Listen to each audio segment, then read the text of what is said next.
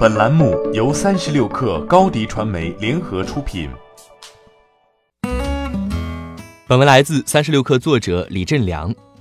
曾经与 iOS 和安卓系统并称的 Windows 手机系统正式退出了历史舞台。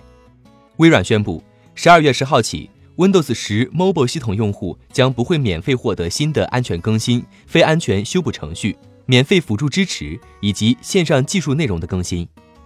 二零二零年一月十二号。微软还将停止对 Windows 十 Mobile 上的 Office 应用程序的支持。微软 Office 应用战略高级产品营销经理 Bill Dow 表示，由于缺乏安全更新，如果你想在手机上使用 Office，可以在 iOS 或者安卓手机上过渡到最新的微软 Office 应用。事实上，Windows 手机系统的败退早成定局。早在2012年，根据 IDC 数据。iOS 和安卓二者合计占到整个智能手机市场的百分之八十七点六。虽然 Windows Phone 出货量在二零一二年增长近一倍，但市场份额仅占百分之二点五。由于操作系统是个马太效应极强的领域，在这种相差悬殊的局面下，Windows 手机系统想要翻身已经十分困难。不过，此时的 Windows 在手机市场的份额还在增长。到二零一三年，iOS 和安卓份额总和就已经达到了百分之九十三点八，Windows 手机系统也达到份额的巅峰百分之三。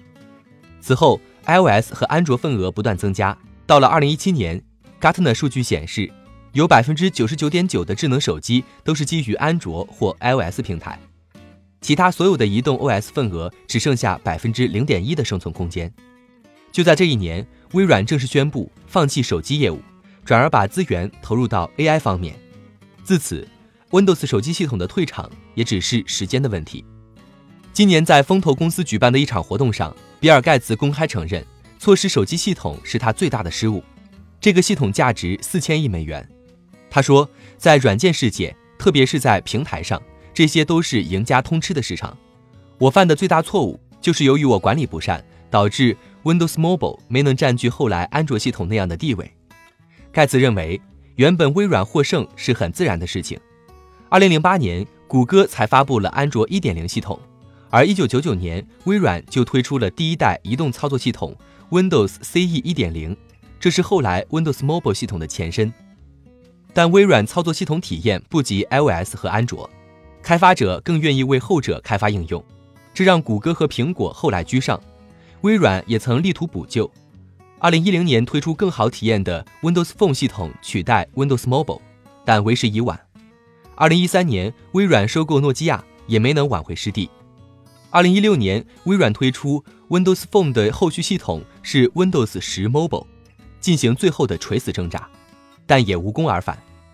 盖茨表示，只有一个非苹果操作系统能存活下来，显然最后的赢家是谷歌。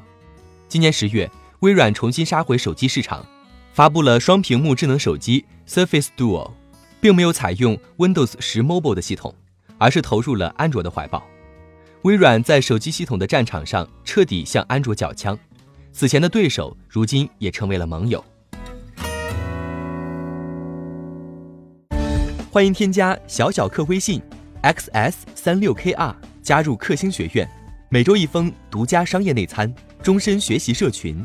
和大咖聊风口、谈创业，和上万客友交流学习。